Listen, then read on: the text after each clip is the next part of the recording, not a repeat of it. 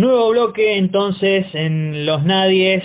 Estamos aquí transitando este programa especial por el 24 de marzo y precisamente uno de los puntos que queríamos tocar esta mañana es la situación del rol de las fuerzas de seguridad en esta coyuntura de la pandemia que ha dado en Argentina y en la mayoría, en la gran mayoría de los países del mundo una situación de, cuarentena obligatoria en donde las fuerzas del orden se han visto eh, enviadas a, a la calle precisamente a esperar a que las personas no salgan y si salen devolverlas a su casa. El tema es que muchos, muchos efectivos han, por lo menos en nuestro país, han tenido casos o han brindado, en todo caso, eh, situaciones que la verdad que no nos sorprenden para nada de eh, represión desmedida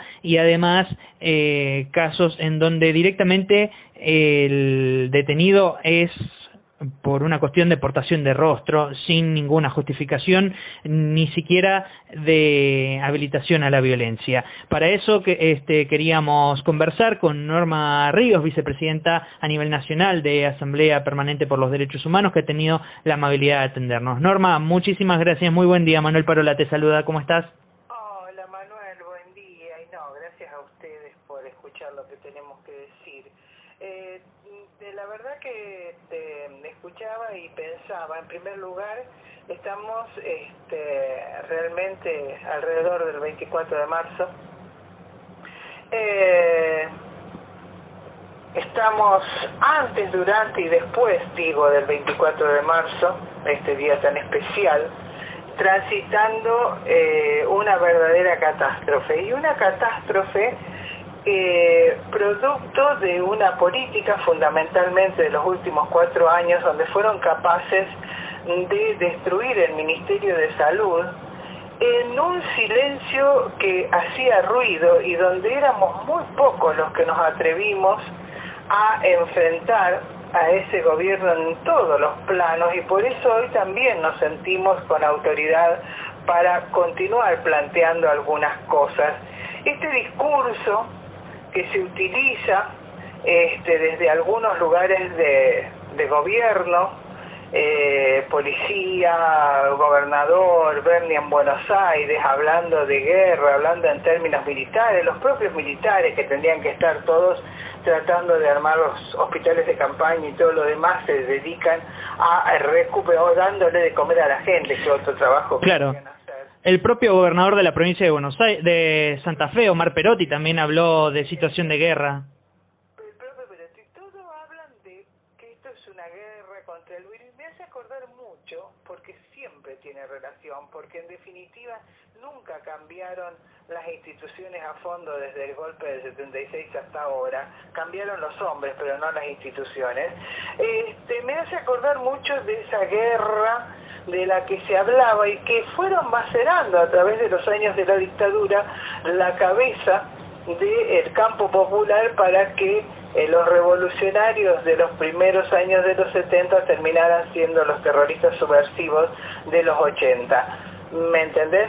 Sí. Entonces esto hay que explicarlo muy claro. Esto no es una guerra en términos este, militaristas contra el virus. Este, esta es una catástrofe de la que esperamos de quienes nos gobiernan, pero también es una responsabilidad que tenemos cada uno de nosotros. Y nosotros como organización hemos tenido este, muchísima seriedad en eso. Hemos sido los primeros que de alguna manera este, tratamos de eh, mantenernos en casa, de preservar esta idea de que hay que cuidarse porque no hay otra forma, porque no hay otra manera, porque es la, la mejor.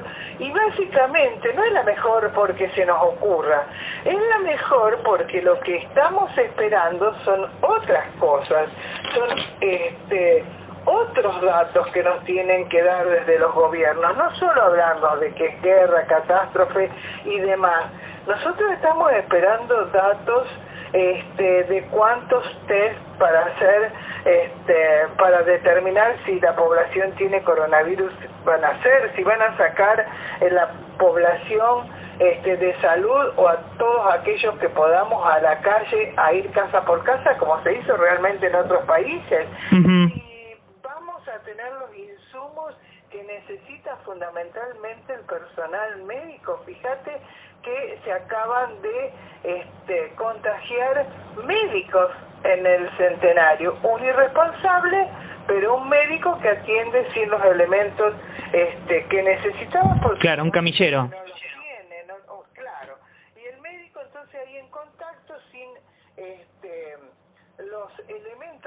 no son cualquier elemento, se necesitan elementos de costos enormes. Nosotros queremos saber, por ejemplo, cuántas camas hay disponibles para casos de gravedad, cuántos respiradores tenemos en Santa Fe, cuánto vamos a tener cuando terminen estos 15 días, que dicho sea de paso no van a terminar en 15 días. Eh, necesitamos saber qué hace la gente que no tiene para comer y si le acercan comida, si se le acercan con alcohol, con lavandina, este, para que se laven las manos, porque además en los barrios como en Cabín 9 que se están quejando que hay una canilla para todo un barrio.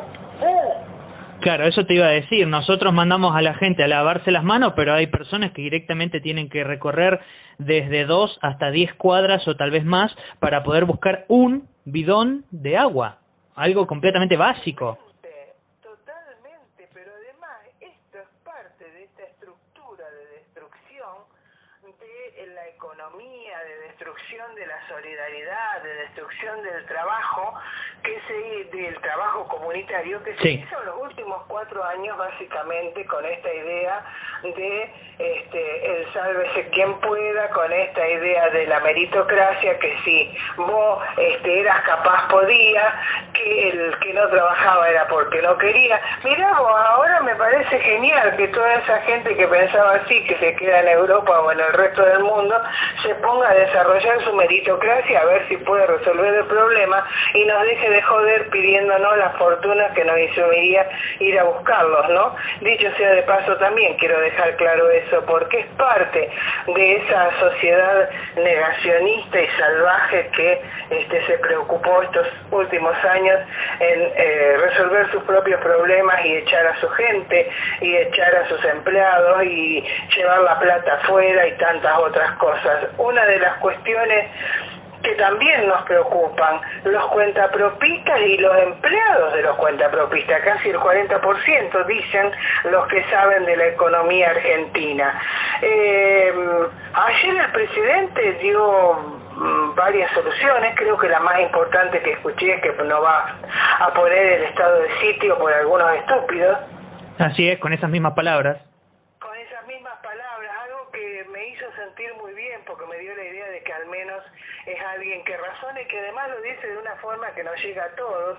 Este... Además, Norma, déjame decirte que, eh, eh, por lo menos aquí en la producción, nosotros entendemos que declarar el estado de sitio es verdaderamente una desmedida, una cuestión que no tiene razón de ser un despropósito, principalmente porque no, no es necesario eh, eh, cancelar ninguna garantía constitucional para poder llevar adelante un control sobre el resguardo obligatorio de las personas. Me parece que es algo eh, desmedido, es como matar una mosca con un, con un cañón.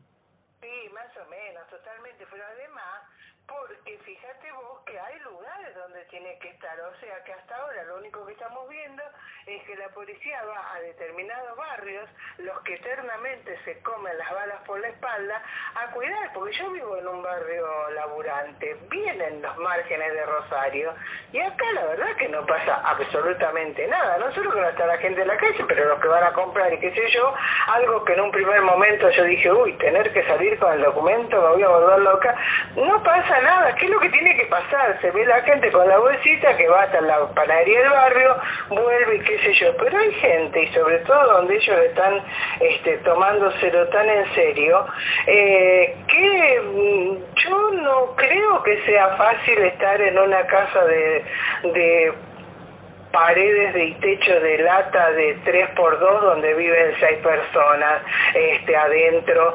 encerradas eh, sin las mínimas condiciones y básicamente sin la comida o sin la changa este que les permite sobrevivir día a día. Claro, además, eh, perdóname que te interrumpa Norma, pero Los compañeros de La Garganta Poderosa, colegas que hace poco han inaugurado su redacción aquí en Rosario, informan hace bastante tiempo, ya por lo menos desde principio de verano, cuando se dieron las primeras eh, grandes lluvias, que hay vecinos de Rosario en cuyas viviendas eh, tienen basurales que les llegan la basura hasta la puerta de sus hogares y al momento de llover el agua les llega hasta los pies y no hay ninguna respuesta desde el gobierno municipal, provincial nacional. Eh, y esto es algo estructural que se repite en varios lugares del país, no solamente en las periferias de Rosario. Sí, claro, obviamente, ellos hace poco que están acá, nosotros hace más de 30 años 45 en realidad. y entonces sabemos perfectamente que eso pasa y también sabemos de la desidia de los sucesivos gobiernos que jamás se preocuparon por determinado sector de la sociedad, ¿no? Eso también. Eh, eh, hacen algunas cosas que sí la benefician con las villitas que caen, como es la salud, como es la comida que se puede dar en la escuela, gracias a, a esos héroes y heroínas cotidianos y anónimos que están yendo, regándose ellos y sus familias sin ningún tipo de cobertura a hacerle la comida a los chicos para que no mueran de hambre. Porque además cuando yo hablo del hambre, este, hablo también de las posibles eh, resistencias o movilizaciones, que cómo se van a parar, se van a parar con camiones de comida, no, se van a parar como en el 2001, con bala. Digo, el hambre generalmente no se para con muchas soluciones de parte de ningún gobierno, se para de, de manera este, muy dolorosa. Y entonces, bueno, a mí eso este, me preocupa y nos preocupa como organización. Esto que vos decís no es el único lugar. Otro de los problemas que no tiene una solución fácil, también lo conocemos a fondo y que es tremendo, es el problema de los detenidos. Los detenidos este, que por un lado están eh, de alguna manera eh, inmunes porque no, no salen a la gran población de las ciudades, pero que si no tienen este, los, no tienen ni jabón y la familia no se los lleva, no puede entrar, no puede verlos, es decir, por lo menos asegurarle una buena comida y no esa que no pueden comer ni las ratas, y también, este, porque lo sabemos, sabemos cómo es, y también, este, digamos, el mínimo de elementos para lavarse. Hay, hay hay algunos espacios de nuestra sociedad este, que lamentablemente la van a pasar muy mal si esto no se controla. Y hay otros espacios que son los verdaderos irresponsables, esos que entran por la frontera escondidos, esas señoras que siendo maestras y todos se mienten diciendo que vienen de Arequito cuando vienen de Brasil, estos ricachones que están viniendo de Europa porque incluso muchos cruzan las fronteras en sus propios aviones personales y después este, se siguen manejando. El hijo de, de, Bru, de Bussi, nada menos, el hijo de Bussi, que se estaba haciendo los estudios por coronavirus y con toda este, soltura dice, ah, pero yo estuve con un montón de personas. Son realmente asesinos en potencia, porque em, hoy el coronavirus podría ser cualquier otra enfermedad, la diferencia es que ellos a veces este, no se contagian de otras enfermedades porque viven en mundos este, muy particulares, ¿verdad? Eh, difícilmente se vayan a contagiar este, de, de, dengue o de tuberculosis o de sarampión, las nuevas enfermedades que la pobreza ha generado entre los pueblos. Sus hijos no van a morir de hambre como los hijos de los wichi, pero realmente en esta etapa donde ellos son los que más posibilidades tienen de enfermarse y desparramar la enfermedad, su actitud es absolutamente nefasta, irresponsable y asesina. Pero claro, vamos con la policía, con la gendarmería, con la JUM y con el ejército a los barrios pobres.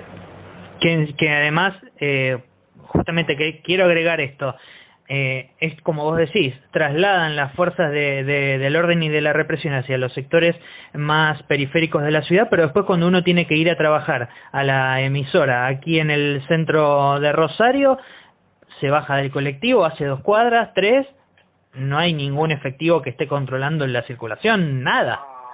No, igual eh, hay, hay cosas cotidianas, hay cosas de todos los días, ¿no? Nosotros somos una pareja grande que nos salimos, mi hijo, bueno, le he dado todo lo que dicen que hay que tener para que pueda venir a traernos comida. Está la solidaridad del vecindario, de los amigos, algo que agradecemos enormemente, a pesar de que nosotros mismos podríamos salir, tratamos de no hacerlo. Pero ¿qué pasa con la persona que vive totalmente sola? ¿Qué pasa con mi amigo que le dijo el dueño del taxi no se trabaja hasta dentro de 30 días y no tiene que comer.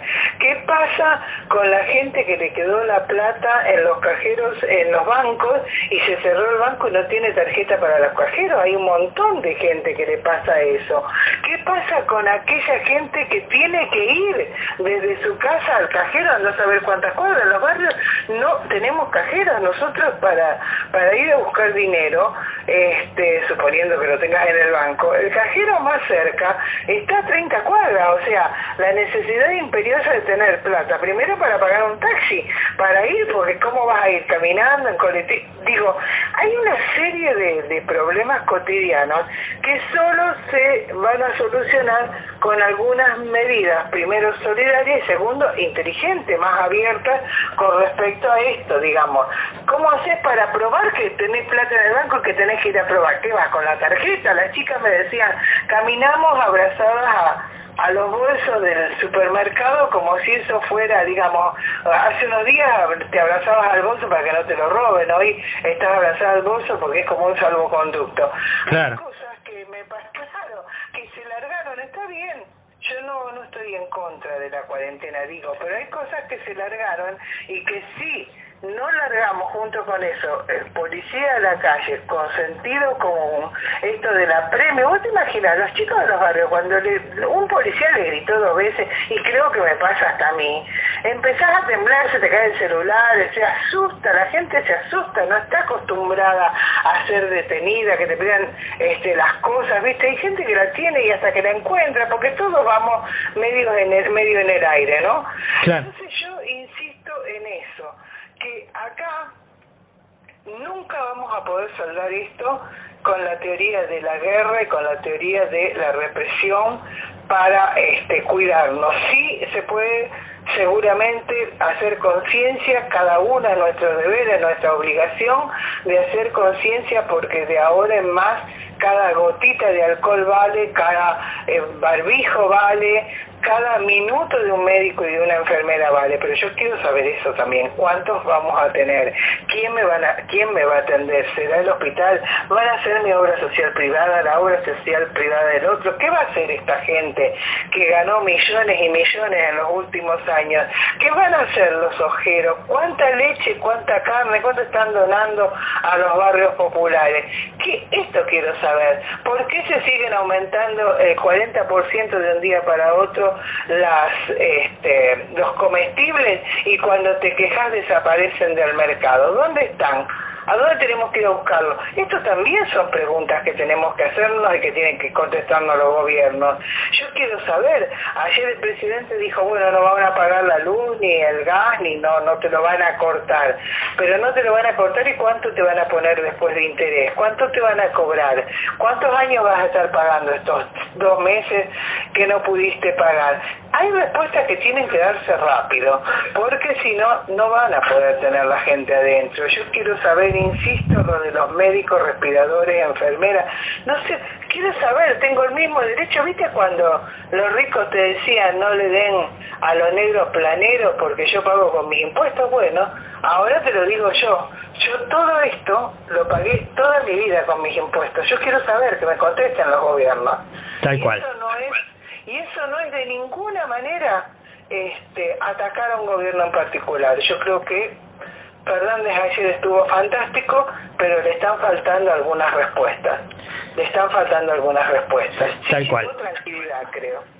Norma, ha sido muy amable. Muchísimas gracias por comunicarte con nosotros. Realmente has eh, sido muy clara en muchas de las definiciones que nos has dado, así que agradecemos muchísimo eh, poder tener esta comunicación con vos.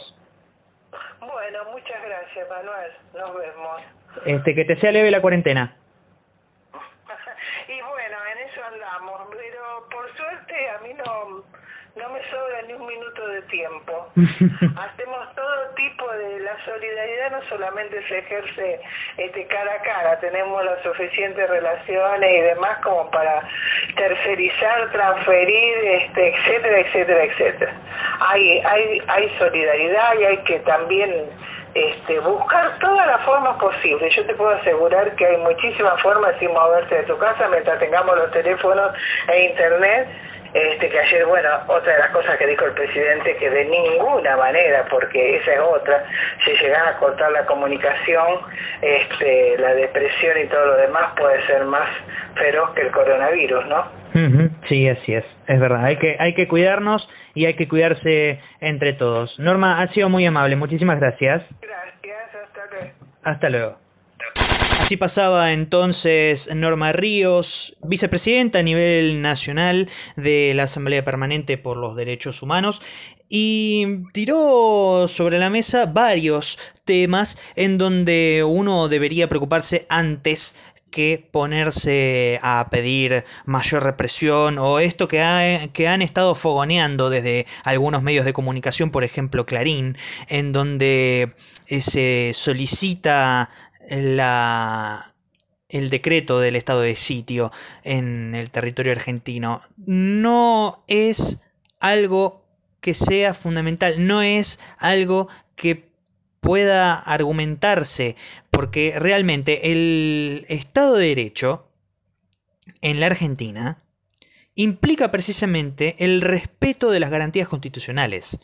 Esto habla nada más y nada menos que de poder circular libremente por, la, por, el, por el territorio, eso desde el vamos que eh, por el momento no debemos hacerlo porque estamos en cuarentena. Pero después, el derecho a la información, el, libro, el libre proceso, el saber por qué uno, si está siendo detenido o interrogado por la policía, eh, cuál es el, delito que, cometió, cuáles son las razones por las cuales a uno se lo está deteniendo. La, la libertad de cada uno, al margen de que uno esté en cuarentena, dentro de su casa, es algo que no se le debe tocar.